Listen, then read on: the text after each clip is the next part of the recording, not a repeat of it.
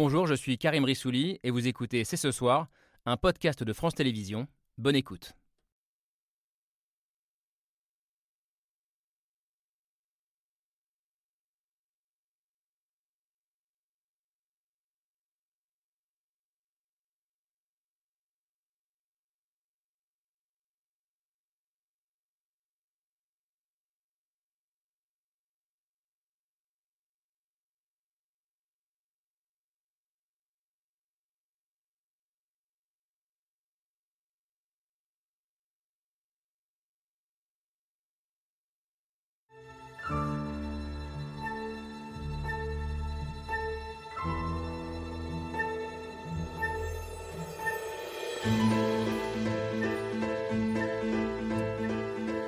Bonsoir à toutes et à tous, soyez les bienvenus sur le plateau de C'est ce soir. Emmerder, verbe familier qui signifie causer de l'embarras à quelqu'un ou quelque chose, représente une gêne pour quelqu'un. C'est le mot du jour signé Emmanuel Macron qui a envie d'emmerder les non-vaccinés, qualifié aussi par le président d'irresponsable qui dès lors ne seraient plus des citoyens. Loin d'être de simples petites phrases politiciennes, ces déclarations posent des questions très profondes auxquelles nous allons essayer de réfléchir ensemble ce soir. D'ailleurs, qui emmerde qui? Qui est irresponsable? Où commence la liberté des uns? Où s'arrête celle des autres En démocratie, les devoirs valent-ils avant les droits? Et puis il y a le climat politique et social de plus en plus inflammable. À trois mois de la présidentielle, alors que des élus, des médecins, des pharmaciens, des journalistes sont menacés, les propos du président risquent-ils d'aggraver les choses? Beaucoup de questions, mais nous sommes très bien entourés. Le débat est ouvert.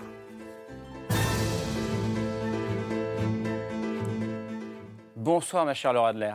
Bonsoir Karim. Comment ça va? Bah, très bien. On s'est posé la question euh, ce matin euh, à la rédaction. Les propos du président justifiaient-ils euh, qu'une émission leur soit consacrée ce soir?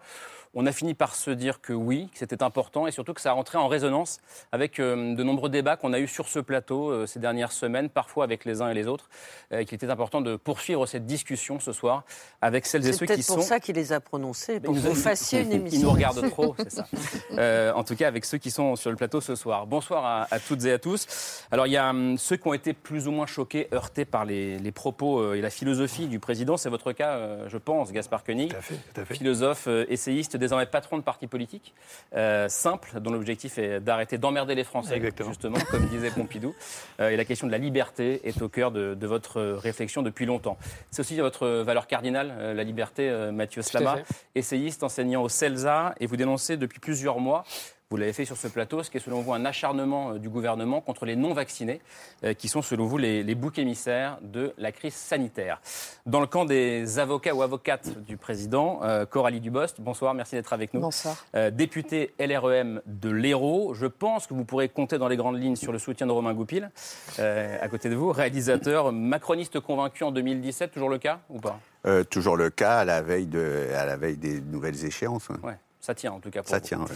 Jonathan Freund, j'ai pas voulu vous mettre dans un camp ou dans un autre, non, merci, euh, mais j'ai lu vos tweets aujourd'hui euh, et il m'a semblé que votre colère était plus forte aujourd'hui contre les non-vaccinés que contre les propos d'Emmanuel Macron. Peut-être je me suis trompé. Non, mais c'est ça, oui. Médecin urgentiste à la Pitié-Salpêtrière et vous avez dit, je cite, aujourd'hui ce sont les non-vaccinés qui nous emmerdent réellement et pas l'inverse. Euh, et puis Mathieu Souquier est aussi avec nous. Bonsoir. Bonsoir. Pareil, je ne vous ai pas situé euh, dans un camp ou dans un autre. Euh, gros suspense, d'ailleurs. J'ai pas tranché. Vous êtes l'un des experts. je me donne quelques minutes. auprès, de la, auprès de la Fondation Jean Jaurès. Oui, mais je vais commencer avec vous. d'ailleurs, vous connaissez très bien la, vie politique. Est-ce que vous avez été surpris, d'abord, en lisant, en découvrant hier soir les propos du, du président dans le Parisien? Alors, surpris, oui. Choqué, non, c'est pas en, ces termes que je me pose la mm. question. Surpris, assurément. D'abord parce qu'on attendait. Enfin, je ne faisais pas partie des gens qui attendaient en soi l'interview.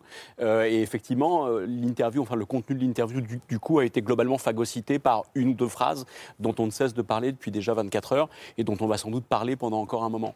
Je l'ai trouvée intéressante et je l'ai trouvée même assez passionnante, en fait, cette interview. Au plan politique, c'est sûr. Et, et je dirais presque au plan psychanalytique d'une certaine façon. Pourquoi? Parce qu'au-delà des analyses politiques que le président de la République a livrées sur l'Europe, l'écologie, l'environnement, etc., euh, il a partagé avec nous deux envies. Euh, on n'était pas chez Karine Le Marchand, c'était pas Confessions intimes, mais il a quand même partagé avec nous deux envies. Je, mets des guillemets. Alors la première, elle, est moins surprenante que l'autre. Il a envie d'être candidat. On, le savait, on le supputait, mais là il l'admet. Donc il n'est pas encore officiellement candidat, mais il fait un pas de plus vers la candidature quand même.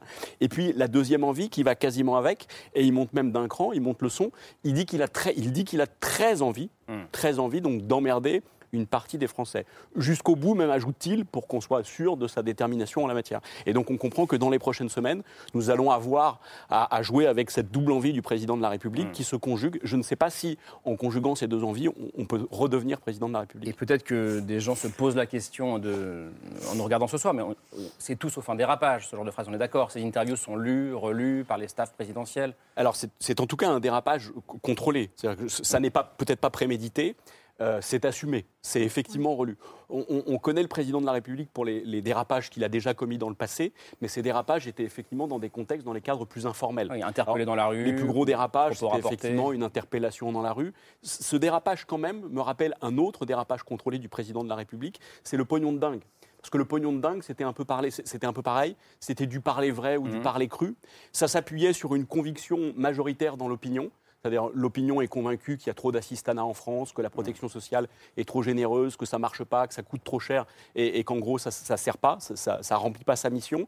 Et, il, a joué, il a joué de ça avec une vidéo qui avait été mise en ligne par son service de communication. Et alors même qu'encore une fois, il jouait le parler vrai, le parler cru, et il jouait le, point majoritaire dans l'opinion, derrière, ça lui a été reproché. Parce que déjà à l'époque, on considérait qu'un président, même s'il avait peut-être raison pour partie sur, sur le fond, ne devait pas dire ça.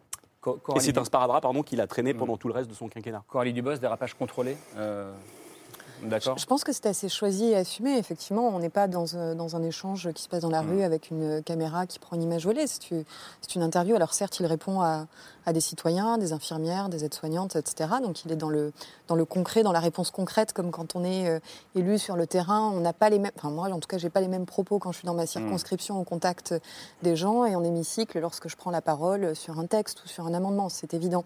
Je pense que c'est à peu près pareil pour le, le, président de la République. Quand vous répondez à des gens, vous répondez justement avec ce vocabulaire qui répond aux interpellations euh, qui vous sont faites.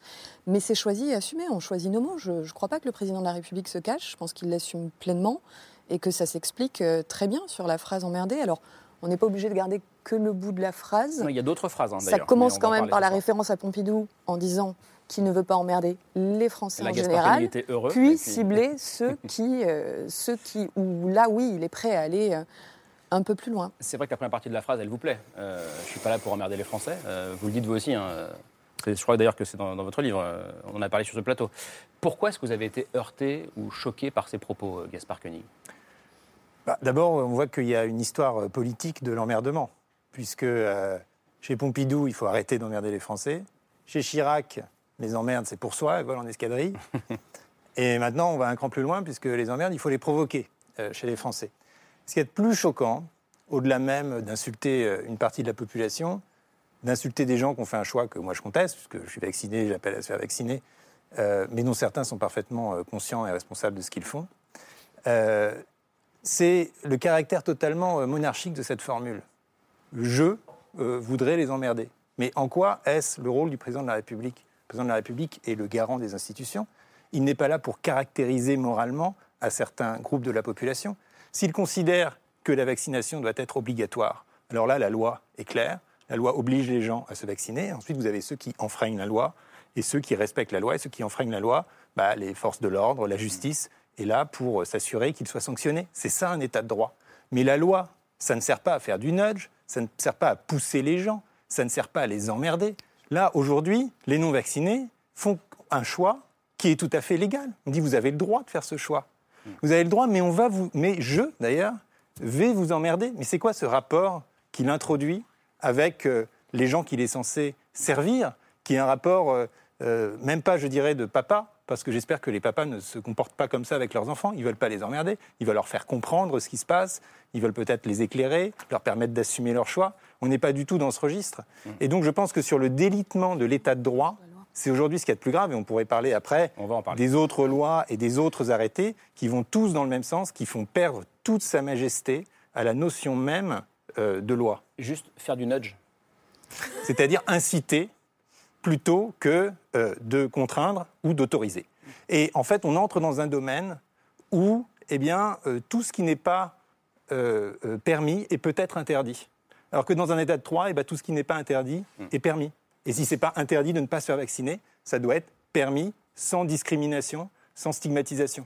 Vous allez pouvoir répondre, mais Laure. Euh, non, mais je voudrais rebondir sur votre euh, lecture psychanalytique. C'est très étrange de dire qu'il a très envie d'être président de la République. Ce mot d'envie, il est répété deux fois à l'intérieur de ce discours politique qui, à mon avis, est très maîtrisé. Et d'ailleurs, la preuve, c'est qu'on en parle depuis que ces phrases ont été prononcées en boucle dans tous les médias mais c'est aussi la manière dont il le dit. Quand il dit je suis tout à fait d'accord avec vous, quand il dit j'ai très envie de les emmerder, les non-vaccinés, virgule, ils nous emmerdent. En tout cas, certains d'entre nous nous emmerdent quotidiennement la vie. Et là, je pense que dans, dans les hôpitaux français, euh, dans les pharmacies, euh, dans, dans, beaucoup de postes de soins, il y a beaucoup de gens qui pensent qu'ils sont emmerdés par les non-vaccinés. Mais ce qui est très étrange, c'est pourquoi j'ai envie de les emmerder. Qu'est-ce que c'est que ce jeu de présomption de... Qu'est-ce que c'est que cette volonté?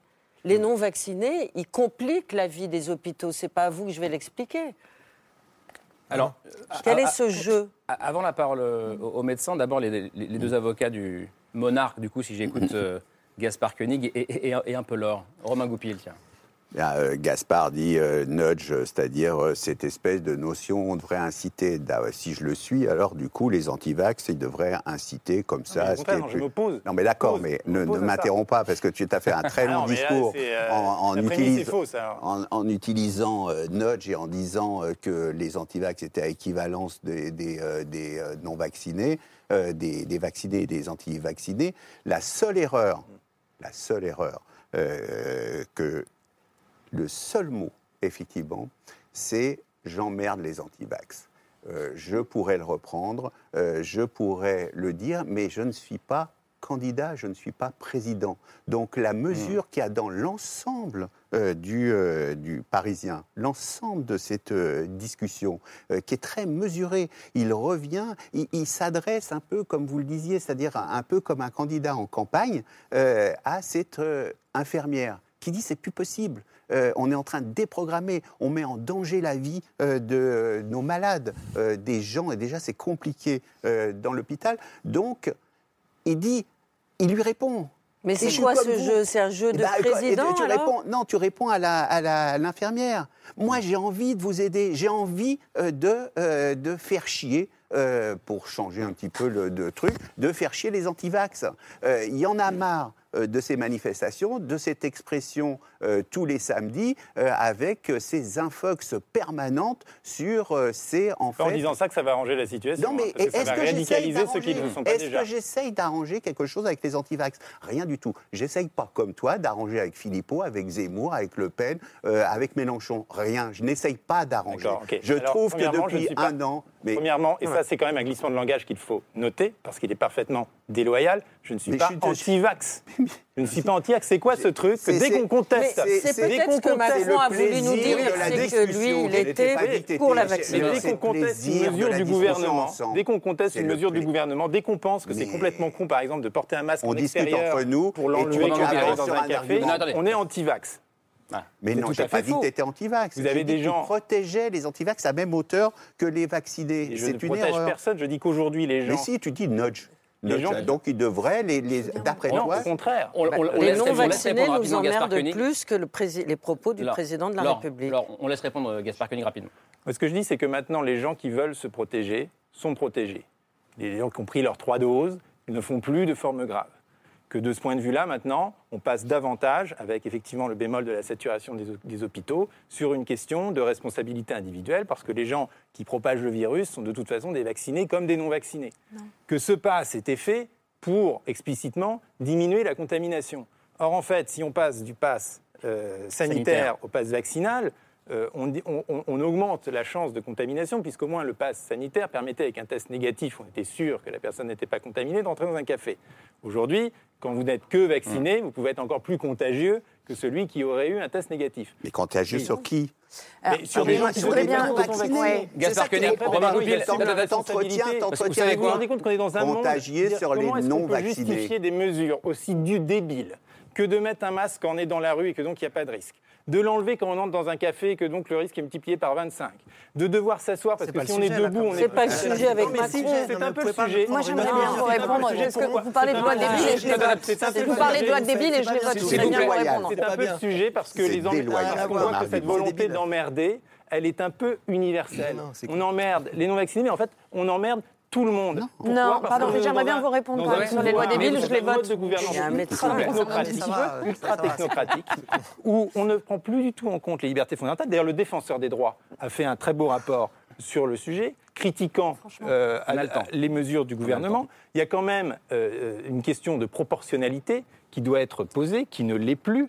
Et donc, on se. Euh, aujourd'hui. Gaspard, tu ne peux pas mettre à égalité. alors, je ne suis pas du tout d'accord. Je ne pas Ça commence à, être cumulatif. Et puis après, on écoutera quand même Sur la loi, déjà, je, voudrais vous dire que je ne suis pas du tout d'accord avec votre proposition de départ. Parce que moi, je pense qu'au contraire, la loi et le discours politique, ils doivent être performatifs. Et je fais partie de ceux qui pensent que euh, la loi en soi, ce n'est rien. C'est une norme en puissance, mais elle n'a de valeur que lorsqu'elle passe en acte. Pour passer en acte, il faut qu'elle soit comprise. Pour être comprise, on a besoin de s'adresser à tout le monde. On a besoin de faire des choix que d'un point de vue intello ou techno, on pourrait qualifier éventuellement de stupide, de débile ou d'emmerdement, mais qui en réalité, en masse, en population générale, fonctionnent très bien parce que ça permet de balayer un champ large et de parler à absolument tout le monde. Et vous le savez, vous ne pouvez pas dire qu'il y a juste le masque, juste le vaccin. Il y a un champ de mesures qui sont ouvertes. Alors certes, le vaccin, c'est le cœur de la stratégie. C'est évident. Le vaccin est le cœur de la stratégie. Mais ça n'est pas le seul élément. Le masque est un complément, un complément malheureusement nécessaire. Moi, je préférais ne pas porter de masque.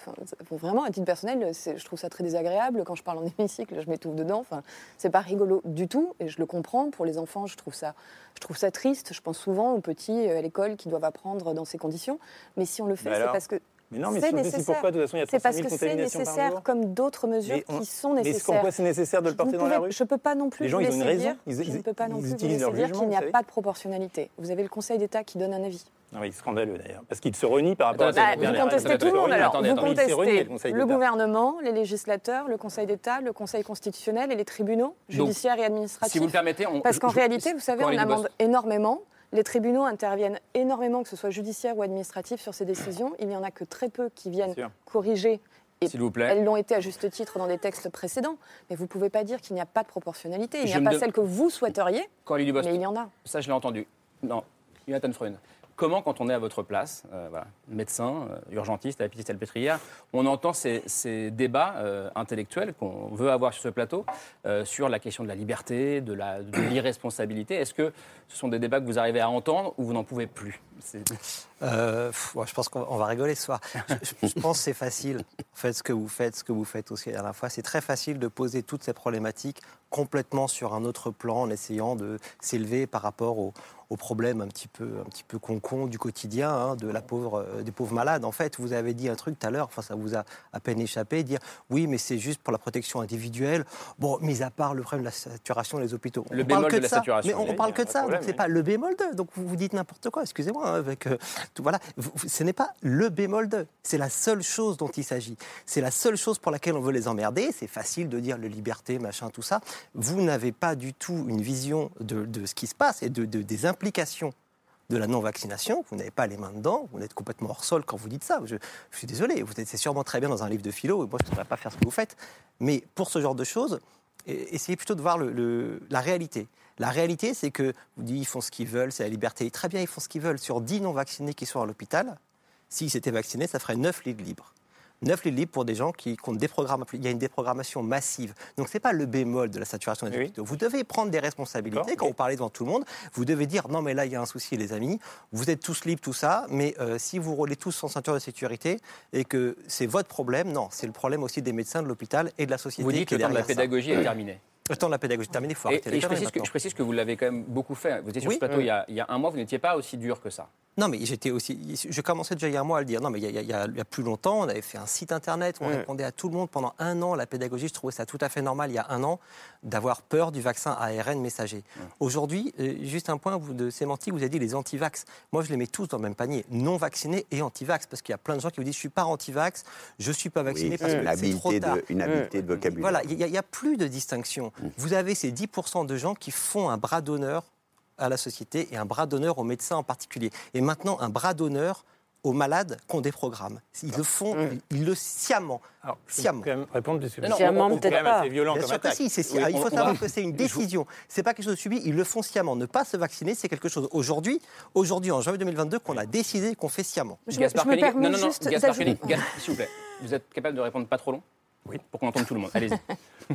Euh, d'abord, encore une fois, c'est trop long. Moi, je considère trop long, que ici, ça va. la vaccination obligatoire serait moins hypocrite plus acceptable, je ne dis pas que je la défends, que ces systèmes de passe où on demande à la population de, euh, prendre finalement en elle-même les pouvoirs de police, où on demande aux serveurs. on ne parlait pas de ça, là, pardon. Non, mais on parlait pas de ça. Est-ce que vous appelez vaccination obligatoire Et deuxièmement, sur, sur, ce que vous dites sur la, déprogrammation, je considérerais aussi logique, il y a d'ailleurs eu la tribune d'un médecin euh, sur le sujet, qui disait qu'il faudrait que les gens qui refusent de se vacciner laisse, je ne sais plus comment on appelle ça exactement en termes médicaux. Leur dernière volonté. Non, mais pas une dernière volonté, mais une déclaration d'intention claire en disant est-ce que j'accepte deux C'est pas la question est-ce que, plus. Est-ce que j'accepte deux? Ah bah si, je pense que c'est une bonne question. Parce que si on parle de responsabilité, de ce qu'a dit le professeur Grimaldi? Oui, exactement. Si on parle de responsabilité, et si l'hôpital atteint un, seuil de saturation. Ils veulent se faire réanimer, ils viennent à l'hôpital, ils consultent, ils disent au secours, j'ai le Covid, je suis pas vacciné, ils veulent se faire vacciner. Si vous devez déprogrammer, si vous devez faire un tri, et je pense qu'aucun médecin n'a envie euh, de le faire. Je pense d'ailleurs que l'État pourrait aussi. Mais il est en train de se faire le tri. Mais les plans blancs, quand des programmes des FIV, tout des programmes des cancers. C'est une logique de ce point de vue-là pour qu'ils assument leurs responsabilités, puisqu'ils ont choisi de ne pas se faire vacciner de déprogrammer ceux qui ont choisi de ne pas se faire vacciner. pardon, vous comprenez, on ne déprogramme pas. Mais on ne peut pas ne pas soigner quelqu'un devant qui, doit être urgemment pris en charge pour reprogrammer quelqu'un et le faire entrer à la maison. On ne, vous ne pouvez pas dire, avoir des trucs, la liberté, etc., et dire, mais il n'y a pas de souci, les médecins peuvent ne pas soigner certains malades et laisser crever. comme ça, il n'y a pas de souci. On ne va pas laisser crever des gens parce qu'ils ne sont pas vaccinés. Mathieu c'est un reproche qui peut vous être fait à vous aussi, pour le coup. Le fait de brandir des grands principes et qui ne sont pas en en accord avec ce qui se passe dans un, dans un hôpital. Oui, moi je trouve Gaspard Koenig trop timide. Euh, moi, je suis effrayé en fait par ce que je suis en train d'entendre. Et je vais essayer de, vous expliquer euh, pourquoi je, suis effrayé par ce discours, qui consiste à dire en gros la démocratie c'est pas important, nos principes républicains c'est pas important. On jamais dit qui compte c'est euh, les, services de réanimation et en Même l'extrême droite et, pardon, mais écoutez-vous, écoutez-vous. juste en gros si on, défend un peu les, principes démocratiques, on est du côté finalement presque des criminels. Moi, je voudrais dire une chose qui, me paraît, qui n'a pas été dite et, qui me paraît absolument essentielle dans le débat ce soir. Euh, on n'a pas évoqué euh, une phrase qui me semble pourtant bien plus grave, qui a été dite par, par le chef de l'État. Bon, emmerder les Français, bon, c'est ce qu'il fait depuis deux ans. Il euh, n'y a, rien de nouveau là-dedans. Et il décrit assez, assez bien la politique sanitaire qui est mise en place depuis deux ans. les irresponsables, c'est ça Voilà. il dit une phrase la qui, pour moi... de la crise sanitaire n'a pas été mal menée par Emmanuel en tout cas, Macron. Il dit une phrase qui, pour moi, est une phrase d'une gravité qui est sans précédent dans, dans l'histoire de la Ve République. donc je, Allez-y, dites-la. La, la, phrase, c'est les antivax ou les non vaccinés sont des irresponsables. C'est quand ma liberté vient menacer celle des autres, je deviens un irresponsable.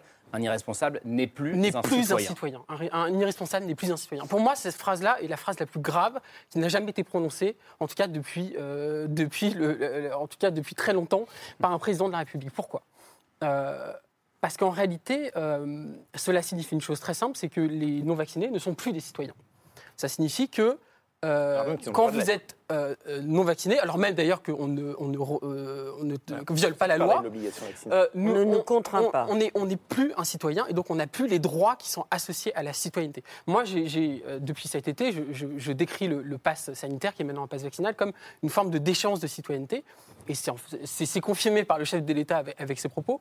Ça consiste en fait à dire que le pass, c'est en quelque sorte un permis de citoyenneté. C'est-à-dire que pour être citoyen, vous devez avoir votre passe il doit fonctionner. Ça veut dire que si vous n'êtes pas vacciné, ou si vous n'avez pas, pas votre deuxième dose, votre troisième dose, que sais-je. La communauté des hommes, plus ça citoyen. existe. Mais attends, euh, vous n'êtes plus citoyen. Ça, ça n'est pas possible dans une république. Vous avez raison impossible. C'est la, citoyenneté ne se divise pas. La, République française, elle est indivisible. La citoyenneté est indivisible. Et la liberté, c'est quelque chose qui est inaliénable. Ce n'est pas quelque chose que le pouvoir vous autorise. On ne vous autorise pas à être libre. Alors, pardon, la liberté régule la liberté. Et ce que, juste, je finis en un mot. En fait, ce qu'on est en train de vivre est d'une gravité politique sans précédent, c'est euh, une trahison de tous nos principes républicains, de tous nos principes démocratiques. Et je m'étonne même que, que, que, que, ce discours-là, en fait, soit, soit, si minoritaire, parce que c'est une telle évidence que moi, je suis frappé par, par Je voudrais entendre Mathieu Soukia, mais on, va vous laisser répondre euh, là-dessus. D'abord, vous avez dit, Nathan Freud, vous avez dit, vous avez raison là-dessus. Bah, eh oui, mais là, on est passé sur autre chose. Dire un irresponsable n'est pas un citoyen, moi, moi c'est pas ça que je défends. Moi, je dis juste, euh, on emmerde les antivax, ça me choque pas comme phrase, et eux nous emmerdent vraiment. Sur, euh, sur, je suis, sur je, suis, je suis d'accord sur un irresponsable n'est pas un citoyen. Bah alors à ce moment, euh, Zemmour pour moi n'est pas un citoyen, donc c'est absurde comme phrase.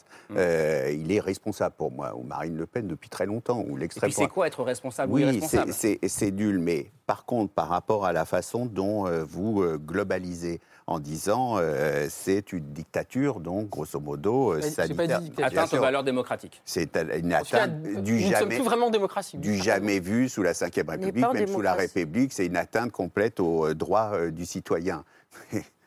la pandémie ou la Covid, excusez-moi, par rapport à ce que ça implique sur les familles, les mômes, les gens qui sont morts par centaines de milliers, par le monde. Je ne vois pas euh, euh, simplement euh, la situation ici. c'est une catastrophe. par rapport à cette catastrophe, qu'est-ce qu'on essaye ensemble de faire pour protéger les plus faibles, les plus vulnérables. Est-ce que vous proposez, au nom euh, d'une déclaration euh, qui rime à rien, alors là, pour le coup, c'est encore plus des grands mots euh, que Gaspard, de dire on s'en fout de la réalité, on s'en fout de ce qui se passe, on s'en fout des déprogrammations. Donc les principes ne sont pas importants. Mais bien sûr que si, mais qu'est-ce que tu essayes de me faire dire Que je suis pour la dictature, pour, pour Pinochet, encore mieux que plus Vous considérez par exemple que la Chine a bien géré l'épidémie mais elle n'a absolument pas bien géré la pandémie parce qu'elle a fait le, Covid zéro, euh, donc en enfermant euh, tout le monde sur une société de, surveillance qui était déjà en place, qu'elle a peaufinée et qu'elle continue de dire que tu acceptes le principe de proportionnalité ah ben, ça veut bien dire que tu dis, à un moment donné, il y a des mesures qui sont inacceptables, y compris par rapport à une Covid zéro est une imbécilité. Le, Covid zéro est une imbécilité. Le truc circule. Parce que là, je pense qu'il y a un consensus sur cette phrase. Euh, qui est un irresponsable n'est pas un citoyen, ah, qui est une phrase qui, selon tout le monde ici, euh, jusqu'à vous, en tout cas pour l'instant, euh, est une phrase qui est à minimum à la droite. S'il y a une phrase de l'interview qui m'a interpellée, c'est celle-ci. Moi, sans aller jusqu'à dire qu'elle est grave, je dirais qu'elle m'a invité à de la gravité, à essayer de la comprendre. Parce que je pense pas que le, Et vous l'avez comprise que, le président est quand même un homme intelligent qui mesure le poids de chacun de ses mots. et qu'évidemment, la citoyenneté, c'est c'est quelque chose de fondamental et qui est aussi au cœur de son action politique. Nous avons une ministre sur la citoyenneté, etc. Euh, moi, j'espère et je plaide pour une maladresse. Je dirais qu'un irresponsable n'a plus un comportement citoyen. Et qu'effectivement, quand ma liberté, elle vient menacer la santé des autres, j'adopte pas un comportement civique. Et je l'ai comprise comme ça, cette phrase. Et j'ai envie de la comprendre comme ça. Je ne crois pas que le mot citoyen ait été envisagé euh, comme un ensemble de droits de, civils et politiques sous forme de statut, mais sous l'emblème du comportement civique. Et je suis désolée, mais en termes de comportement civique, ce qu'on observe ces derniers mois, voire ces dernières années, il y a une partie, pas tout le monde, et une minorité, une petite minorité, mais il y a énormément de personnes en France qui n'ont plus de comportement civique. Et c'est d'une tristesse infinie. vous savez, non, laissez-moi finir. De la part d'une députée de la Nation, c'est terrible de dire ça. Bah oui, je le dis. Moi, j'ai mon directeur de CHU qui est menacé. Je ne vous parle pas de moi, je ne vous parle pas de mes collègues qui se font brûler des maisons. Je ne vous parle pas de moi qui suis sous protection. Mon domicile est surveillé. Je vous parle des médecins, des infirmières qui reçoivent des mails, qui sont insultés, qui sont menacés de mort, du DG du CHU des gens qui pénètrent dans le CHU pour jeter des prospectus anti-vax en criant que euh, complot avec l'État et, la Big Pharma. Je suis désolée, ce ne sont pas des comportements citoyens de s'en prendre comme ça à des soignants. On ne peut pas dire le contraire. Donc oui, l'irresponsabilité qui agresse autrui, elle n'est pas citoyenne. Ça ne veut pas dire que vous n'êtes plus un citoyen en tant qu'un ensemble de droits civils et politiques. Quant à votre propos sur la démocratie, c'est quand même important. Moi, j'ai voté 13 textes sur la crise sanitaire certains sur des états d'urgence sanitaire. Là, nous n'y sommes plus en état d'urgence sanitaire, mais nous sommes dans un régime spécifique, à mi-chemin entre la démocratie dite normale et un état d'urgence. Oui, on l'a créé, mais moi je l'ai plaidé pour qu'on crée un régime, une brique intermédiaire, parce que je voulais pas qu'on reste en état d'urgence. Mmh. Alors même que les pays voisins n'ont jamais eu recours à état d'urgence. Ils ont réussi à gérer la pandémie, l'Angleterre. J'ai aussi diligenté un rapport en commission des affaires européennes sur l'état de droit en Europe, dans le cadre des états d'urgence sanitaires. Après un rapport sur l'état de droit en Europe en général, où j'avais contrôlé la Hongrie, la Pologne et la Roumanie. mais là, je dire que la France, elle est quand même pas sur la même échelle. Là, je parle de l'Angleterre. La démocratie en France, depuis la crise sanitaire, elle est dégradée. Je vous le concède volontiers parce que moi, comme parlementaire, commission des lois, juriste de droits de l'homme, je peux vous assurer que ça ne me fait pas plaisir de restreindre les libertés de mes concitoyens. Mathieu En revanche, dire que la démocratie, on y a porté atteinte et qu'on est dans une tyrannie, c'est faux. Nous ne prenons que des mesures de restriction qui sont adaptées à la crise sanitaire. Moi, dès demain, si le virus tombe, j'espère que vous prendrez d'abord des vacances, et que moi, je pourrai voter la suppression de l'ensemble de ces dispositifs. Je ne reste que de, ça, que vous soyez en euh, congé, et que moi, je retourne à des textes de loi classiques, du droit de la famille, de la bioéthique, ces choses-là. Je préfère voter ça. Mathieu Souquier, comment est-ce que vous regardez ce... On a beaucoup de débats quand même sur ce plateau, rarement aussi tendu. On voit bien que la situation se tend quand même beaucoup. Alors, un, c'est logique qu'on ait un débat, et en fait, c'est même plutôt sain, qu'on ait un débat sur la façon, sur la façon pardon, d'orchestrer la vie démocratique dans une situation de crise majeure. Et donc effectivement, on voit que depuis le début, c'est compliqué. Je ne sais pas si on s'améliore, je ne sais pas si on régresse, mais en tout état de cause, quand on mène des politiques publiques, on s'inscrit toujours dans une dialectique de liberté et de sécurité. Ça vaut pour la sécurité sanitaire aujourd'hui, ça vaut pour le terrorisme. En permanence, en fait, on est dans cet arbitrage-là, dans cette ligne de crête. Et donc il y a toujours des gens qui trouvent qu'on va trop loin du côté de la sécurité ou qu'on va trop loin du côté de la liberté. Peut-être juste pour remettre effectivement l'interview du président de la République dans son contexte. Dans son contexte. Le contexte sanitaire, en fait, tout le monde le connaît. Il se trouve que le débat arrive au Parlement dans un contexte où on a un nombre de contaminations quotidiennes qui atteint un niveau jamais, jamais, jamais connu jusqu'à présent. On est au-delà des 300 000 hein, ce soir. exactement, euh, jamais connu. On, est à 250-300 morts par jour. Alors évidemment, ce n'est pas le pic du début de la pandémie où on était à 1000, mais on est quand même déjà à un niveau élevé. Et comme vous le rappeliez tout à l'heure, on est à 70% de nos capacités en fait en réanimation. Donc on voit bien que de nouveau, on est près du mur. Et, on est près du mur un an et demi après le début d'une pandémie où à l'époque on comprenait très bien qu'on n'était pas prêt. Là, normalement, on est prêt puisque tout le monde ou presque est vacciné et que par ailleurs on a eu entre-temps un Ségur de la santé qui devait contribuer à commencer de réarmer notre système de soins. Et en réalité, on est confronté à une difficulté majeure. C'est ça le contexte sanitaire. Mais par ailleurs, si, le, si le virus mute, l'opinion française mute également. Il y a un an, l'opinion française était majoritairement dans une hésitation vaccinale, voire une hostilité vaccinale. Un an après, on n'en est plus du tout là. Un an après, on a les trois quarts de la population française qui est non pas pour la vaccination, mais qui est pour l'obligation vaccinale. C'est-à-dire que les gens ont compris que sans, le vaccin et sans le vaccin pour mmh. tous, donc le vaccin obligatoire, on n'en sortirait pas. comme le dit le Conseil scientifique, comme le dit le Conseil scientifique, si on n'est pas tous vaccinés, la société dans son ensemble est désorganisée. Donc voilà pourquoi on a ce débat aujourd'hui. Personne n'est content de se voir amputé. Vous voyez bien qu'aujourd'hui, c'est ce que dit Macron avec maladresse. Aujourd'hui, les contaminations ont fin de vouloir faire descendre. Est-ce qu'on peut euh, s'arrêter sur la finalité que ces mesures euh, cherchent aujourd'hui?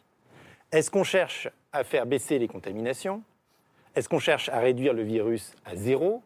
Est-ce qu'on cherche à faire baisser le nombre de morts On cherche à éviter l'engorgement du système C'est complètement différent. On cherche à éviter l'engorgement depuis le départ. Et on dit, est-ce qu'il faut faire absolument réduire les contaminations à zéro Ou est-ce qu'on accepte que... C'est pas ça? Bon, alors est-ce qu'on accepte que euh, le risque est arrivé à un niveau assez faible pour les gens qui, comme l'État le leur a offert, se sont triplement vaccinés? Pour que du coup on considère que le risque qui reste, parce qu'il en reste toujours un, est un risque qui est tolérable, qui est acceptable démocratiquement parce que vous avez toujours des maladies, des virus qui circulent, des accidents de et que vous ne fermez pas la société à cause de ça. Aujourd'hui, on est à 70% des capacités de réanimation, donc on est au pied du mur, mais on n'est pas au mur. Et je suis désolé, mais les hôpitaux, ils sont là pour fonctionner. Ils sont là. Non, mais ce que je veux dire, c'est qu'il y a des gens, on accepte, on n'interdit pas aux gens de fumer, même si ça, euh, ça provoque des cancers qui sont soignés à l'hôpital. On n'interdit pas aux gens de prendre des risques. Mais les cancers du poumon ne provoquent pas d'engorgement des hôpitaux. Il est là pour soigner des gens qui prennent Il y a l'individu, il y a la communauté Laissez-moi, laissez-moi. Quand vous avez prêté serment d'Hippocrate, vous avez dit je ne juge pas Attendez. Vous avez je ne juge pas les motifs des gens qui sont personne. Déjà, vous ne connaissez pas le serment d'Hippocrate. Le jour où vous le connaîtrez, vous pourrez m'en parler. Hein. Là, vous ne le connaissez pas. Je ne dis pas ça dans le serment d'Hippocrate, on ne dit pas n'importe quoi. Ensuite, vous dites. Vous qu'il n'y a pas de loi, il n'y a pas de loi qui oblige euh, à faire quelque chose pour se protéger soi-même. La ceinture de sécurité, à ma connaissance, dans la voiture. d'ailleurs. Je pense que la Vous écrirez un livre pour dire que vous êtes contre la ceinture de sécurité, pour ce que ça peut faire. Hein. Mais là, on parle d'une seule chose. On parle de ce qu'on fait aux autres. Si dans quatre mois, comme vous dites, les contaminations ont rebaissé, le virus est moins grave et qu'on vivra avec le virus dans les situations quasi normales, j'en ai rien à faire que vous ne soyez pas ou vos copains ne soient pas vaccinés et qui finissent comme, bah, comme plein de gens qui prennent des risques. Ça ne me pose aucun problème sur un plan individuel que les gens prennent des risques. Là, c'est différent. Encore une fois, c'est une décision qui tous les jours est renouvelée. Tous les matins, les non-vaccinés se lèvent en disant non, je ne prendrai pas ce rendez-vous qu'on me propose tous les jours et ils vont mettre en danger d'autres personnes. Alors, au début, ils les mettaient en danger parce qu'ils étaient plus contaminants. Maintenant, c'est moins certain. Peut-être que c'est encore le cas, mais en tout cas, ils mettent en danger parce que, encore une fois, regardez les déprogrammations qui sont immenses et les pertes de chance pour les autres malades. Donc, vous prenez une décision tous les jours qui impacte les autres. Vous pouvez dire ce que vous voulez avec vos formules, tout ce que vous voulez. La réalité, c'est celle-là. Et c'est pour ça que je suis favorable à la vaccination. C'est pour ça que j'encourage. Est-ce que vous critiquez les, non-vaccinés? C'est pour ça que j'encourage. Oui, Bien sûr, que vous leur encourage. Et quand je et, et je, pour ça que je les encourage à se faire vacciner. Vous trouvez qu'ils nous emmerdent Est-ce qu'ils nous emmerdent Est-ce qu'ils nous emmerdent Et je pense que le, le c'est pas la même chose. Pas, est-ce qu'ils nous emmerdent à la loi de demander si les gens emmerdent qui ou quoi. Il y a des gens qui le principe d'une société démocratique, le principe même d'une société ouverte, le principe de la liberté d'expression pour parler d'autre chose, et le principe même de ce débat ce soir, c'est que oui, dans une société ouverte, on s'emmerde les uns les autres en permanence. Oui, mais et que si aujourd'hui il y a un système hospitalier, sans se mettre en danger de mort. On renoue, avec un on renoue aujourd'hui avec un vocabulaire qui était celui du début de la pandémie. C'est-à-dire qu'on reparle de confinement, on reparle de couvre-feu. On n'imagine pas pour de vrai se reconfiner aujourd'hui en France, mais les Pays-Bas l'ont fait. On a évoqué la question du couvre-feu pendant les fêtes quand même.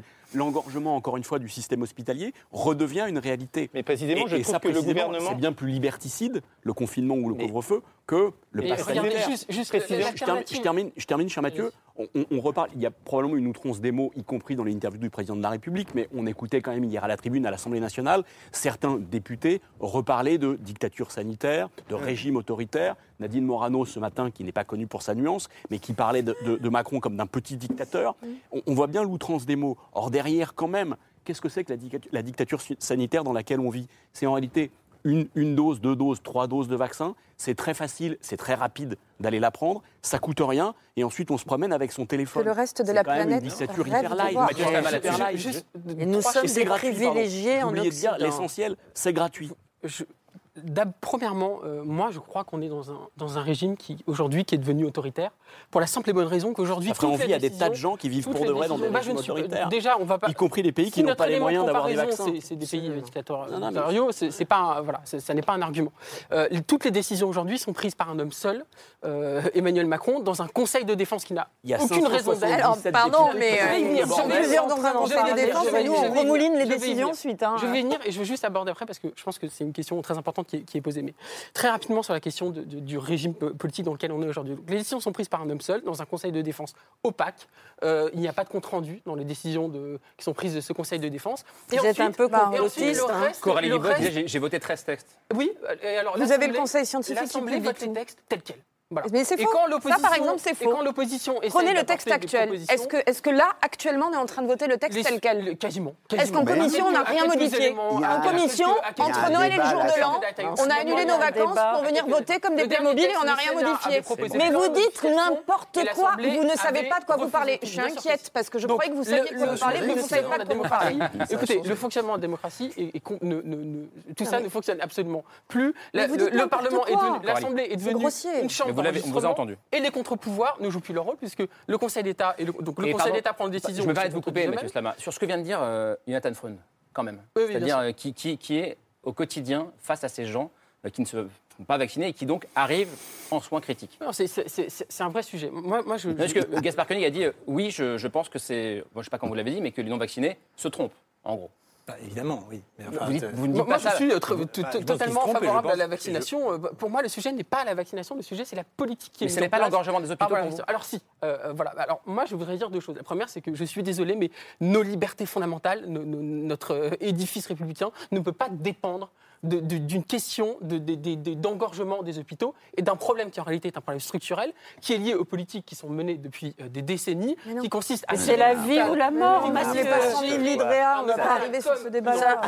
Et on vit aujourd'hui, on vit aujourd'hui les conséquences d'une politique qui est menée depuis des décennies, euh, qui euh, appauvrit énormément l'hôpital et qui détruit le fonctionnement de C'est trop simpliste, c'est vrai, il y a une partie, une partie de ça est vrai, mais, mais sans le Covid, je veux dire, on, tiendrait sans problème, il n'y aurait pas de déprogrammation. Donc ce n'est pas que la politique depuis 10 ans de destruction de la majorité de la population est vaccinée. On n'est plus tout dans la situation euh, euh, d'avant. 90%. Euh, voilà, aujourd'hui, on a 300 000 cas. Donc ça veut dire d'une part que peut-être que la politique qui a été menée n'a pas été si efficace que ça, premièrement. Mais, mais, et deuxièmement, Mathieu Sama, Mathieu Sama, en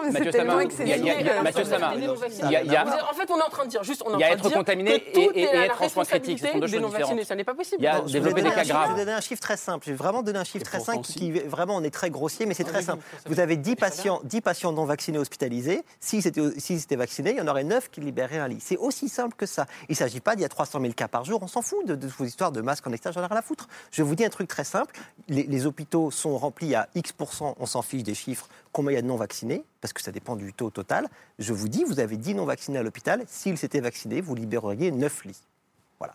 Et comment, comment font les autres pays, par exemple, qui n'ont pas mis en place des systèmes de passe et des pas de passe. Il y en a qui ont reconfiné, par exemple. non, mais il y en a qui ont pris des décisions. Ce que je veux dire c'est que vous dites en gros, il n'y a pas d'alternative. C'est une politique autoritaire bah pour sauver des bah, bah, non, oui, alors, de base. Quand on vous dit qu'on est en démocratie dégradée, le, truc de base, quand on vous dit qu'on est en démocratie dégradée, c'est qu'effectivement, on ne va pas jouir de la même façon de nos droits et libertés individuelles au sein de notre collectif, parce que notre collectif est attaqué par un virus. Et ça, personnellement, ça m'emmerde et je pense que ça emmerde beaucoup de personnes. Mais c'est le réel. On ne peut pas changer le réel, il faut qu'on s'adapte au réel. C'est pas agréable. C'est pas parce que c'est plus euh, soudain et que ça ne fait pas trois mois le Covid, que ça n'est pas exceptionnel. ça, disparaîtra un jour. Mais vous On reviendra en démocratie. Vous proposez quoi Vous ne pouvez pas dire, vous pouvez pas dire en France, c'est vraiment injuste, pas pour moi, pour l'ensemble des collègues et même pour l'opposition. Vous ne pouvez pas dire que le Parlement ne sert à rien. Le texte qu'on vote actuellement, on a supprimé parlementaires, tous les groupes politiques ensemble, cet après-midi ou hier après-midi, je ne sais plus, journée, tellement on vote les jeunes. Oui, le pass vaccinal des jeunes, qui a pourtant été une décision et qui était dans le texte de loi. Vous n'avez pas le droit de dire qu'on ne sert à rien, on passe notre temps à modifier des textes. Notre temps. On fait que ça, à l'écoute des concitoyens. C'est trop radical ce que vous dites, c'est pas sérieux. Parce que moi, juste, vraiment, une phrase. vous avez dit quoi? On reviendra en démocratie? Qui, a dit cette phrase Moi. C'est vous. En pleine démocratie. Moi, parce que, Quand il y aura plus parce que nous, ne sommes plus en pleine démocratie. Non, je vous l'ai dit, on est en démocratie dégradée. On est dans un régime intermédiaire, mais actuellement, on est dans le régime qu'on appelle sortie de crise est-ce que c'est -ce n'est pas ce que disent euh, Gaspard pas l'état d'urgence et, Mathieu Slama? Non, parce que ce qu'il y a de différent dans ce qu'ils disent, ce qu'ils disent, c'est que nous sommes en situation de démocratie normale et que nous avons un régime politique qui a choisi de porter atteinte aux droits et libertés fondamentales de façon autoritaire. Et qui a fait de l'exception la règle. Voilà. Or, pas du tout. On n'est pas dans un droit commun, on n'est pas dans un droit classique, on n'est pas dans le régime classique de la démocratie, on n'est pas non plus en état d'urgence, on est dans un régime de sortie de crise sanitaire avec des aménagements sur les droits et libertés. Gaspard Koenig et puis Romain Goupil qui ne parle pas depuis un quart d'heure et c'est un record à la télévision. Premièrement, sur ce régime de démocratie dégradée, je redis ce que j'ai dit, c'est que les grands pays voisins, les grandes démocraties voisines, sont parvenus à prendre des mesures peut contester ou pas contre l'épidémie en restant en pleine démocratie. Bah si, en Angleterre, vous avez les groupes parlementaires. bah quoi C'est une grande démocratie parlementaire, je suis désolé. Bah, c'est pas l'incarnation de la démocratie européenne en ce moment, excusez-moi. Mais alors, excusez-moi. ils ne mettent pas en place on va, des, on va pas, restrictions. Non, mais ça passe pas forcément par des états d'urgence, ils ont tous aménagé leur législation. C'est la plus vieille démocratie euh, occidentale. C'est une belle démocratie, j'aime pas le Brexit, mais c'est pas le sujet. Euh, et ils arrivent parfaitement à prendre des mesures sanitaires avec des backbenchers qui euh, contestent ceci, cela, mettre la pression sur le gouvernement, etc., sans passer par des états d'urgence. En France, je rappelle quand même. On n'est pas en état d'urgence, je vous le redis. On est dans le régime transitoire. On est dans un... Oui, mais c'est pareil en Angleterre, quand ils prennent des mesures, quand ils ferment les bars et restaurants, ce sont des mesures transitoires. Non, non, pas du tout, parce qu'elles sont. bien non, mais c'est pas ça que je veux dire. Ces mesures juridiques, mais tous les États européens ont des législations adaptées. Il n'y a pas eu d'état d'urgence en Angleterre qui permettait au pouvoir exécutif de prendre davantage. pas un état d'urgence. Non, mais il n'en a pas eu. C'est pas pour parler de l'Angleterre. Mais ce que je veux dire, c'est qu'on avait la possibilité, en tout cas, on, avait on a la possibilité de faire ça de manière plus démocratique, de faire ça avec les gens. Et d'autre part, je redis ce que j'ai dit, que la gravité pour moi essentielle de ce qui se passe, c'est de prendre la loi, exactement ce que vous avez dit au début parce que vous l'avez assumé, comme un espèce d'outil symbolique pour orienter les gens ah, à avoir les bons comportements. Euh, pour moi, une loi, c'est quelque chose qui, est, qui doit rester majestueux. Soit on la respecte et à ce moment-là, on n'est pas discriminé comme un citoyen de seconde zone. Donc si on considère. C'est pourquoi vous dites allons au bout de la logique et faisons l'obligation vaccinale. Absolument. Si on considère que la, saturation des hôpitaux en est à ce point, que tout le monde doit être Vraiment vacciné, les petites, hein. je préfère l'obligation à ces histoires de passe. Si aujourd'hui on dit aux gens, vous, avez le choix. Si aujourd'hui vous dites aux gens, vous avez le choix de ne pas être vacciné. mais qu'est-ce que vous appelez l'obligation concrètement Parce que là, on y est en fait. C'est une obligation sociale. Aujourd'hui, on dit c'est pas illégal. Mais en revanche, le président de la République vous dit qu'il va vous emmerder parce que vous êtes méchant. Mais la politique, c'est pas de la morale, c'est la fabrique. Vous êtes d'accord avec ça, Romain Goupil? La, la, politique, c'est pas de la morale pour on vous fait non plus. Perdre, on fait perdre la crédibilité à l'état de droit. Avec Romain Goupil, puis Jonathan Freund. Sur le, euh, je suis euh, légèrement atterré, d'où euh, mon silence. Je ne pensais pas que ça prenait ces proportions. Vous êtes en train de proposer les deux n'importe quoi. C'est-à-dire que vous considérez que le, la Covid n'existe pas, que c'est quelque chose qu'on aurait inventé et qui est intentionnel. C'est-à-dire que Macron, un truc de complotiste fou. C'est-à-dire le président Macron a inventé la Covid pour. J'ai pas entendu ça. Hein. non, mais eux, pour contraindre à une dictature sanitaire ou une dictature où la fin de l'État... Disons, la profiterait, profiterait éventuellement. Non, il profiterait, je ne sais pas, il y aurait un gain secret que je ne connais pas. De toute façon, je ne m'intéresse pas trop euh, aux théories euh, complotistes, je suis simplement atterri. Mais enfin, moi, je suis atterri pour dire des choses aussi. Mais c'est intéressant, ne pas écouter les gens. Mais je, je vous écoute. Tu vas sur l'obligation vaccinale. Donne-moi alors le lien maintenant sur l'obligation vaccinale. Les gens qui ne se vaccinent pas. Il y a une loi qui dit vous êtes obligé de vous vacciner une obligation vaccinale. Donc tu vas chercher. Ce, que dit Gaspard c'est qu'il vaudrait mieux aller au bout de la logique c'est ça. et aller vers une obligation vaccinale. Il dit qu'il faudrait une obligation vaccinale. Mais ce serait quoi l'obligation vaccinale concrètement Les gens qui refusent, tu fais quoi Parce que la tu loi, les arrêtes, tu les piques de force, tu les. Euh, là, pour l'instant, on essaye encore de convaincre en disant vous voyez bien ce que ça a comme conséquence sur l'ensemble de la société, sur la déprogrammation, sur les morts et sur le fonctionnement. On n'essaye pas de convaincre, on désocialise. Mais comment ça, on n'essaye pas de convaincre? On essaye de convaincre porter la responsabilité. en répondant à l'infirmière, en ayant les débats à l'Assemblée nationale. On a des débats à l'Assemblée nationale, on essaye de faire des interviews. Il y a des interviews à la télévision. Tu peux. Euh, il y a des médecins qui essayent de convaincre. Il y a les, tribunes de Grimaldi, il y a l'expression ce soir. Je parle des outils de politique publique qui sont mis en œuvre. D'ailleurs, le PS, qui n'est pas euh, foufou complotiste, exactement pour ces mêmes, les mêmes raisons que je pour l'obligation vaccinale. est en faveur avec l'obligation vaccinale. en tout cas, encore moi, je, je plaide pour l'obligation vaccinale depuis le mois de juin, mais je considère qu'on y est. Qu'est-ce que vous voulez de plus? L'obligation vaccinale sociale, c'est ce dont on a besoin. de café et aux gens dans les cinémas de faire respecter une obligation, c'est Ils vont, vont pas mettre d'amende. Mais c'est pas eux qui vont le faire. Mais c'est pas eux qui vont Je déteste, effectivement, je déteste ce régime où on vous demande constamment de prouver Ils pas d'amende, les serveurs de café. ce que vous avez fait à des gens. Ils vérifient, euh, mais ils ne mettent pas d'amende. Mais ils mettent pas d'amende, c'est pas eux. D'accord, mais enfin c'est globalement eux qui font respecter ce qui n'est pas une loi. Mais quand vous payez par chèque, on prend une d'identité pour voir que c'est bien vous, c'est la même chose. On a entendu. s'il vous plaît. S'il vous plaît. Par rapport à ce que vous disiez tout à l'heure, je trouve ça vraiment sur le plan intellectuel, ça se tient vraiment. Mais en fait, dans la pratique, ça marche pas. Par exemple, je prends un exemple extrêmement bête. Si vous n'êtes pas vacciné euh, par le BCG, vous ne pouvez pas aller en collectivité. Vous avez donc quelque chose qui est conditionné par un vaccin, par quelque chose. Je vous ai jamais entendu hurler là-dessus. Je suis désolé. Il y a des vaccins obligatoires. Et au-delà de ça, encore une fois, on va conditionner l'accès à la collectivité, on va conditionner l'accès à certaines professions je peux pas être médecin si je suis pas vacciné contre l'hépatite B. Oui, sur on va conditionner. Et eh ben là, c'est pas pour la vie sociale. Pareil. attendez, euh, c'est un, un, peu Parce que ça impacte la vie sociale. Non, c'est pas comparable. Stop, l'école, la crèche, tout ça. Non, c'est sur des choses très précises. C'est sur des choses. Le travail. Non, mais là, on parle. De la vie sociale. Là, on parle d'un vaccin. Là, on parle d'un vaccin qui conditionne la vie sociale dans son Mais les vaccins obligatoires pour les enfants, ils conditionnent la vie sociale. Je vous assure, si vous parlez ensemble, on ne vous entend pas. Je vous assure, c'est le problème de la télévision. C'est que c'est comme dans un repas de famille. Je ne comparerai pas comme. Je comprends votre point de vue, mais pour moi, c'est quand même aussi large. Hein. Mathieu Souquer.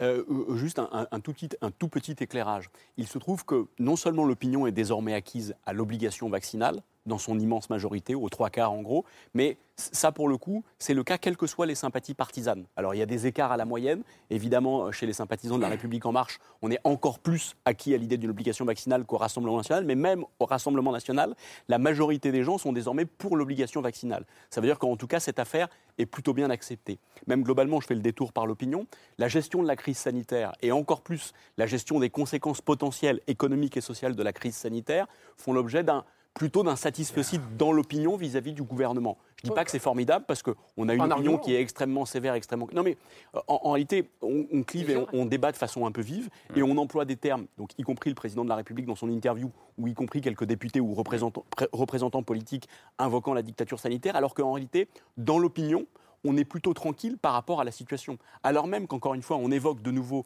les questions de confinement et de couvre-feu, en réalité, on ne se fait pas la guerre civile. On a réussi à vivre depuis un an précisément, je pense que l'outrance verbale du président de la République faisait référence au manque de civisme, effectivement, que les, dont, les non-vaccinés se, rendent aujourd'hui coupables. Mais globalement, nous avons été plutôt, plutôt bons en matière de civisme depuis un an et, demi. Et, on a fait triompher pardon, la pardon, et l'attention aux autres sur l'individualisme Emmanuel Macron a appelé lui-même à l'apaisement il y a quelques jours, y compris dans, dans ses vœux. D'où la question, on continue à en discuter après, est-ce qu'aujourd'hui il joue la stratégie de la tension contre celle de l'apaisement? On en parle après le mail de Pierre Michel.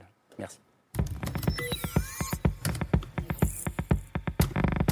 Apaisé et réconcilié, moins de tensions et de dissensions, Emmanuel Macron en avait encore formulé le vœu pour 2022. Restons unis, bienveillants, solidaires. Faites ce que je dis, pas ce que je fais. Chacun conviendra que les conditions d'un travail serein ne sont pas réunies. Hier soir à l'Assemblée nationale, c'était le moins qu'on puisse dire? On peut s'écouter deux minutes. Après les propos d'Emmanuel Macron dans Le Parisien. Des propos indignes, des propos irresponsables, des propos méprisants. L'Assemblée est entrée en fusion. C'est vous qui organisez le chaos. C'est vous qui détruisez cette sérénité. Un Premier ministre aux abonnés absents, un ministre de la Santé en difficulté et un hémicycle déchaîné. Je vous redonnerai la parole tout à l'heure, mais là, la situation n'est pas tenable. Pour l'union, la bienveillance, la solidarité, bref, la sérénité du débat, on repassera. Monsieur le ministre, on ne peut pas continuer dans cette situation. D'autant plus qu'Antipass et Antivax n'avaient pas besoin de ça. Pour le moment, on est calme, mais bientôt, ça, on va pas le rester calme. Déjà chauffé à blanc depuis des semaines. On devrait vous péter la gueule. Faux d'état Mensonge perroquet À la violence verbale s'ajoute la violence physique. Des pharmaciens traités d'assassins et de collabos un directeur de CHU séquestré, des soignants qui se battent avec la police. On a euh, commencé à entendre des euh, premières détonations. Et même des tirs d'armes à feu. Les policiers ont même dû eh bien, euh, se mettre en, retrait. C'est ce que l'on appelle créer une ligne de fracture. On va se parler franchement. Qui emmerde la vie de qui aujourd'hui? En risquant d'exciter une minorité de non-vaccinés et en tablant sur l'exaspération d'une majorité de vaccinés. Qui gâche la vie de nos soignants? Qui gâche la vie de nos commerçants, de nos restaurateurs, de nos théâtres, de nos cinémas. Emmanuel Macron fait monter la tension des deux côtés. On ne fait rien bouger si on n'est pas pétri d'un respect infini pour chacun. Mais dans le respect et la bienveillance. Ça rejoint ce que vous disiez, Mathieu Souquier. Euh, il donne une tonalité un peu radicale euh, à sa campagne, euh, Emmanuel Macron, finalement. Alors, c'est sûr, il y a une petite incohérence, en tout cas, forcément, quand on met en pendant les images de son interview d'avant Noël. Je ne sais pas ce qui s'est passé avec la bûche et la dinde, mais manifestement, il a, il a changé d'avis. Donc, il y a une petite incohérence à ce niveau-là. Je dirais même qu'il y a une petite incohérence dans son interview. C'est-à-dire que le début de son interview, il met en cause précisément l'extrême droite qui clive qui attise la haine, etc. Et qui termine lui-même son interview précisément donc en rappelant qu'il a envie d'emmerder jusqu'au bout une partie de la population. Donc il, est de ce point de vue-là un peu, un, peu incohérent.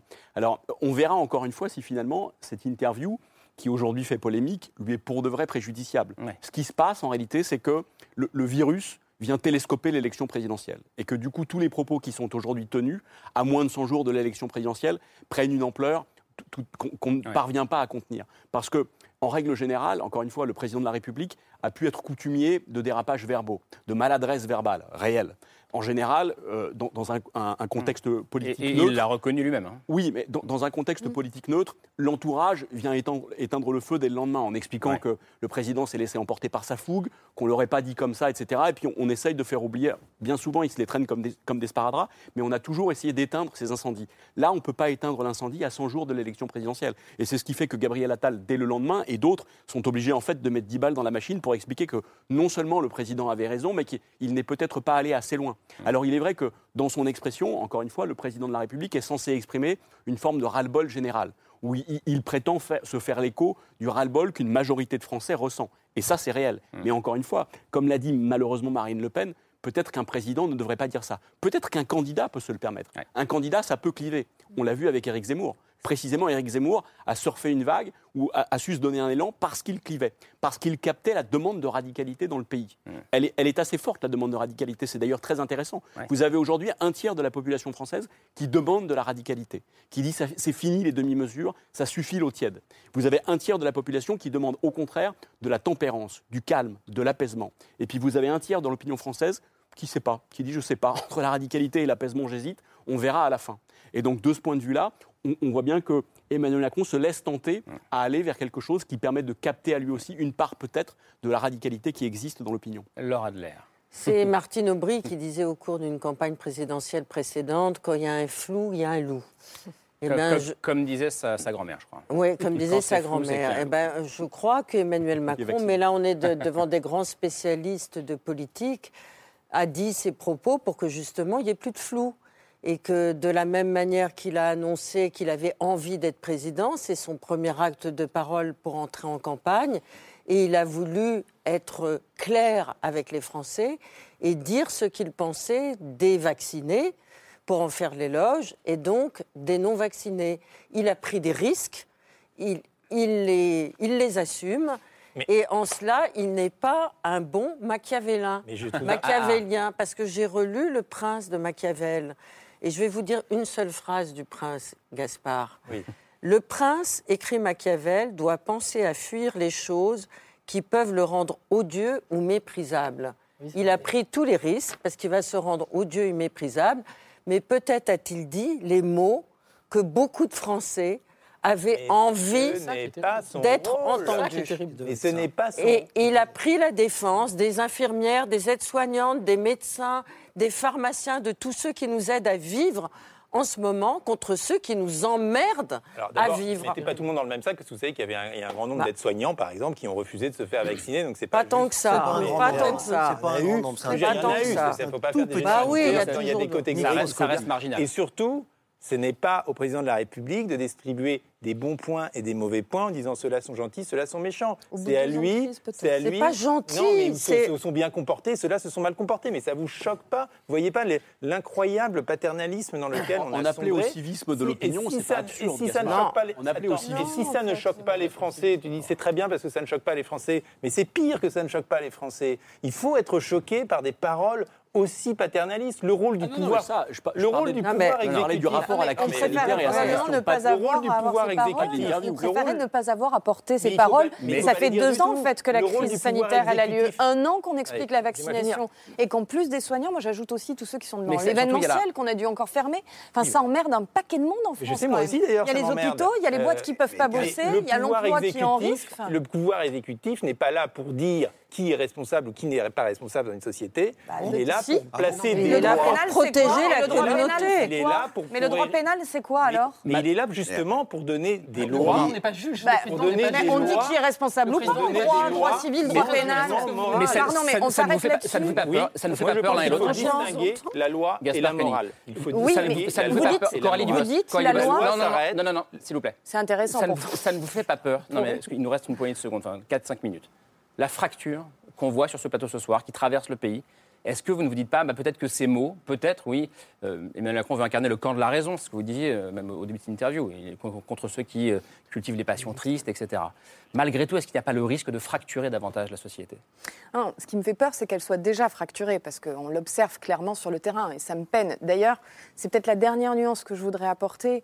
Parmi les non-vaccinés, moi j'avoue, je, fais encore une différence entre les anti-vax un peu violents et ceux qui sont perdus. Parce que malheureusement, j'en rencontre parfois à ma permanence. On a des appels, on a des mails, on nous interroge. Et il y a des gens qui sont encore perdus, qui sont mal informés. Il y a malheureusement des médecins je crois qu'il y a 500 000, disent euh, des bêtises. 500 000 plus de 80 de leur travail. Tous les non-vaccinés ces gens-là, je voudrais juste leur dire, il y a énormément d'autorités indépendantes. Si c'est pas en l'État que vous avez confiance, le gouvernement, Macron ou nous, pas de problème. Il y a des autorités indépendantes. Il y a des avis en ligne. Il y a plein de médecins. Il y a des numéros verts ça vous protège, n'ayez pas peur, parce que mm. cela... Enfin, en fait, il y a des gens qui meurent parce qu'ils ont eu peur, parce qu'ils mm. ont été mal renseignés. Et moi, j'aimerais surtout qu'on évite ces morts inutiles. Mm. La question de la fracture. Sur la question de la fracture, Gaspard, euh, Mathieu, lisez la suite de l'interview. Quand l'autre infirmière dit mais c'est insupportable. Est-ce qu'il ne devrait pas payer pour se ranimer Est-ce qu'on ne devrait pas faire du tri? Est-ce qu'on ne devrait pas les... Mm. Il calme, il essaye d'apaiser, de lui expliquer en disant je, je ne pense pas qu'au niveau du fonctionnement de l'ensemble de la société, ça serait même les, le fait qu'on se pose cette question, vous me posez cette question, et voit, ça montre l'état dans lequel on est, l'état de, défiance et mmh, l'état de fracture. Et donc, il va répondre, le président de la République, il va répondre en président. Mais par, par rapport à ce que vous disiez au début, euh, c'est ça que j'ai le sentiment, moi. Euh, on a par rapport au lecteur du Parisien un candidat pour la première fois. J'ai envie et s'exprime comme un candidat, il répond aux gens, comme, exactement comme une campagne. Et ce que toi tu voudrais, euh, c'est qu'il parle en président comme il a fait les interventions, c'est-à-dire de manière apaisée, d'essayer de, conseiller. même quand il parle en président, euh, ça ne me convainc pas complètement. Oui, d'accord, mais euh, tu, vois bien, on, rigolait sur la différence qu'il y avait. Il y a réellement une différence quand il s'est exprimé comme président en essayant de dire en disant je comprends qu'il y ait des non-vaccinés. Il faut encore faire un effort. Il faut, il n'est pas du tout dans les Romain, il, dit aussi je vais être président jusqu'au bout. oui. Donc oui, c'est pour ça que celui-là, le paradoxe, la, dichotomie. Il y a, quelque chose qui est un peu ambigu dans cette. Euh, du coup, il y a une fracture entre le, président et le candidat, quoi. Mais la fracture, c'est aussi vous, euh, c'est vous et votre producteur, vous l'avez faite là. Vous avez fait une, vous avez séparé comme ça les, gens en deux. Vous avez quasiment mis les gens en camp. Euh, alors que bon, moi, je, il y a d'autres personnes avec, qui je pourrais être plus proche, je sais pas, mais. Ben, la prochaine fois, vous mettrez à la place de Laure. Laure ira là-bas. On peut faire chaise musicale en direct. Non, mais c'est vrai, c'est étonnant quand même cette répartition. Non, mais l'histoire de la peur Écoutez, et des ne c'est très important. Il y a aussi l'histoire de réalisation, etc. Souligner tout ça. Sur, la, question, parce qu'il y a cette, phrase d'Emmanuel Macron euh, qu'on n'a pas encore citée. Il dit on ne peut pas déplorer l'attaque du Capitole, donc il y a un an à Washington, et en même temps chérir les causes qui ont produit ces effets. Et il se pose comme un peu, il dit on a besoin davantage de raison dans ce débat public. Est-ce que ça, vous l'entendez ou pas, Mathieu bah, Pas de sa part, parce que, euh, juste en, deux points très rapidement, la première chose, c'est qu'en effet, Emmanuel Macron se pose comme le candidat de la raison. On voit très bien ce qui se passe. Hein. Euh, il se pose en candidat de la raison, de la modération face aux extrêmes. Et je pense que toute sa stratégie actuellement, c'est de faire réagir au maximum les extrêmes, donc l'extrême gauche et l'extrême droite, mais pour dire, et en plus, comme la droite euh, modérée, entre guillemets, les républicains sont embêtés dans cette histoire parce qu'ils sont favorables au pass vaccinal. donc, voilà. Hein.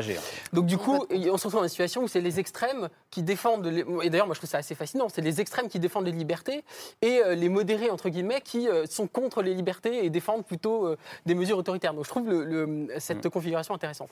Et pour finir sur le, le débat qu'on a eu sur la fracture, moi ce qui me terrifie le plus au-delà de cette fracture, c'est la, banalisation quoi, de, ce type de discours, parce que c'est pas la première fois qu'on a ce discours hein, depuis, depuis. Il y a des choses plus terrifiantes dans la vie que la banalisation bah, de ce discours. Je sais pas, parce que par exemple, on, en est aujourd'hui, on en est aujourd'hui à avoir un, président de la République qui dit par exemple euh, quelque chose comme euh, un citoyen a d'abord des devoirs avant d'avoir des droits, Absolument, euh, qui est une phrase complètement hallucinante. c'est contraire à tout, tout, notre héritage politique, une phrase pareille. Et en fait, ça passe comme une lettre à la poste. Mm. Euh, là, on en parle pendant quelques jours. Après, on, passera à autre chose. Et je trouve en fait que ce, cette manière de gouverner autoritaire, c'est cette violation permanente de nos principes, en fait, qui se banalise, qui se normalise, je trouve qu'en réalité, c'est peut-être ça le, plus grand danger euh, actuellement dans, ce qui se passe. Mathieu Souquier. Cette, cette, interview pardon, dit quand même une chose. cette interview du président de la République et ce qui se passe à l'Assemblée nationale, ça dit une chose. Effectivement, la crise sanitaire va finalement être au cœur de l'élection présidentielle. Ça, on n'était pas sûr que ce soit le cas. Jusqu'à Omicron, en tout cas, on pensait qu'on allait faire la campagne sur autre chose. Désormais, on est totalement rattrapé par la crise sanitaire. Alors évidemment, on ne sait pas les effets que tout cela va produire. On sait que le scrutin est très incertain. C'est tout le paradoxe de cette présidentielle. Pour l'instant, elle n'est pas passionnante si on traite du fond et de la forme, parce qu'on voit que les thématiques qui émergent ou le style des différents candidats à ce stade, ça ne produit pas beaucoup d'efficacité. Mais en même temps, il y a un suspense comme on n'en a jamais connu. C'est-à-dire que l'incertitude est très grande parce que l'électorat est volatile comme jamais volatile comme jamais. Les gens changent d'avis à un rythme qu'on n'a pas connu. Ça circule, les, les, opinions politiques circulent presque aussi vite que le, que le variant. Donc c'est, et, et, à cette incertitude-là vient se rajouter précisément l'incertitude sanitaire. Il y a une incertitude au carré. Alors, le fait que le président de la République lui-même mette pardon, dans cette interview de quasi-candidat la question sanitaire au centre, ça peut tout à fait le servir. Parce qu'aujourd'hui, une partie de sa popularité et une partie du niveau de satisfaction dans l'opinion repose sur sa gestion de la crise sanitaire. Parce que toutes les crises, en réalité, procèdent comme une poussée d'Archimède et soudent les opinions derrière leurs gouvernants et les maintiennent à un niveau de popularité relativement élevé. Euh, tous les gouvernants ont bénéficié de cet effet-là. Chirac avec l'Irak, euh, Sarko avec la crise financière ou Hollande avec le terrorisme. Mais pas au même niveau de leur quinquennat. Mmh. Et là, toute la différence, c'est que la crise, elle vient télescoper la campagne présidentielle. Et on n'a pas de précédent. Donc on ne sait pas quel effet ça produit sur l'issue du scrutin. Gaspard Koenig. Je voudrais juste revenir euh, un instant sur euh, ce qu'a évoqué Mathieu, que je trouve vraiment passionnant, les sur les droits et les devoirs. avant les droits. Euh, c'est tout à fait l'illustration de ce que je disais, qu'on est dans le domaine de la morale. Et d'ailleurs, c'est un thème euh, continu de ce quinquennat, puisque quand on parle par exemple euh, des, chômeurs, de ceux qui euh, bénéficient des allocations chômage, on vous dit, bah non, mais il faudra leur hmm. ajouter plus de devoirs, le devoir d'aller chercher un emploi, etc. Pareil sur la gestion du revenu universel d'activité, qui est tout sur un universel, puisqu'il n'est pas inconditionnel, il faut des devoirs. En fait. c'est une philosophie et on nous, répétée par le président. dit constamment, il faut des droits et des devoirs, des droits et des devoirs, alors que ça, c'est peut-être bon pour la morale, mais notre socle juridique, notre héritage des Lumières, il dit d'abord qu'on donne aux citoyens des droits. Mais point. C'est pas la déclaration des droits et des devoirs du citoyen, c'est la déclaration des droits de l'homme et du citoyen. Ces droits créent des obligations pour les autres. Parce que bien sûr, si j'ai le droit de propriété, bah, l'autre n'a pas euh, le droit de venir envahir ma propre mm. Euh, propriété. Mais ces obligations sont des effets secondaires des droits qui, eux, sont absolus. Là, d'ailleurs, euh, la, Déclaration des droits de l'homme dit imprescriptible, naturel, etc. On n'est pas obligé d'être juste naturaliste. Mais ça, c'est assez important. Et cette histoire, A et droit 2. Cette histoire qu'on est constamment à échanger des choses avec le président qui dit je vous donne un peu de droits, mais en échange, faites-moi ceci, faites-moi cela, montre bien qu'on bien qu'on est dans une vision morale, de la politique et pas du tout dans, dans une, dans une acception, disons, historique, républicaine, républicaine disons-le, qui, connaît bien son socle, son socle juridique, d'où elle vient, et, et, et c'est, ce mépris quand même pour les libertés fondamentales est quelque chose qui a euh, traversé aussi, on l'a vu sur le droit de la manifester, on l'a vu sur beaucoup de choses, qui a traversé ce quinquennat parce que c'est pas des gens qui ont cette habitude, c'est beaucoup euh, de gens qui viennent de l'économie, c'est beaucoup de techno, c'est pas des gens qui ont cette culture euh, des droits de l'homme et c'est pour ça d'ailleurs que le défenseur des droits, qui maintient justement. c'est fort quand même, pas, la culture des droits de l'homme. Ils n'ont pas la culture des droits de l'homme, ils n'ont pas. Oui, absolument. vous, avez, et le, 20 secondes. Et encore une fois, le défenseur des. le, le défenseur des droits, rapport après rapport, avis après avis, dit exactement ça. Je pense que vous faites une confusion entre droit et droit 2. D'ailleurs, vous avez dit droit à manifester et non pas droit de manifestation. Vous donnez, vous, une dimension morale au mot droit. Droit, c'est simplement une norme dans l'édifice juridique. En politique, c'est autre. Vous avez une éthique qui est donnée. Et je pense que vous vous trompez fondamentalement en matière de droits de l'homme quand vous pensez que ce sont simplement des droits A et que l'obligation est secondaire. Elle est simultanée, sinon ça ne fonctionne pas. Donc les droits et les devoirs viennent en même temps. Il y a une nécessité. Il n'y a aucun texte juridique, aucun texte constitutionnel. Vous savez quoi Un ah bah, autre débat. Je vous invite à en lire beaucoup. J-95 euh, avant le premier tour de la présidentielle. Elle va être sympa cette campagne. euh, C'est un plaisir en tout cas de vous avoir euh, ce soir. Promis, la prochaine fois on fera attention aux places. Euh, voilà. Mais regardez, il y a eu des débats aussi côte à côte hein, ici. Voilà. Est-ce qu'on peut dire que malgré nos désaccords, on était tous favorables à se faire vacciner? Oui, je crois que c'est le cas. je crois que c'est le cas. Euh, merci beaucoup. Euh, Mathieu Soukir, votre dernier livre, il est quelque part par là. 2022, La flambée populiste, euh, avec Damien Fleureau. C'est publié chez Plomb. Merci d'être venu. Merci Caroline Dubost. Merci, Romain Goupil d'être venu dialoguer, débattre ce soir. Mathieu Slama, votre livre Adieu la liberté sort dans 15 jours. Le titre est assez clair. Euh, merci beaucoup. Merci Nathan Fron d'être venu euh, ce soir. Vraiment, c'est toujours un plaisir. Et puis Gaspard Koenig, votre dernier livre à vous, il est là. Simplifions-nous la vie euh, à, l'Observatoire. et il y avait aussi votre livre sur la liberté, notre vagabond de liberté, également à l'Observatoire. Merci beaucoup. Merci ma chère Laure. C'est ce soir reviendra demain autour de 22h30 et ce sera comme tous les jeudis avec Thomas Negaroff. Bonne fin de soirée.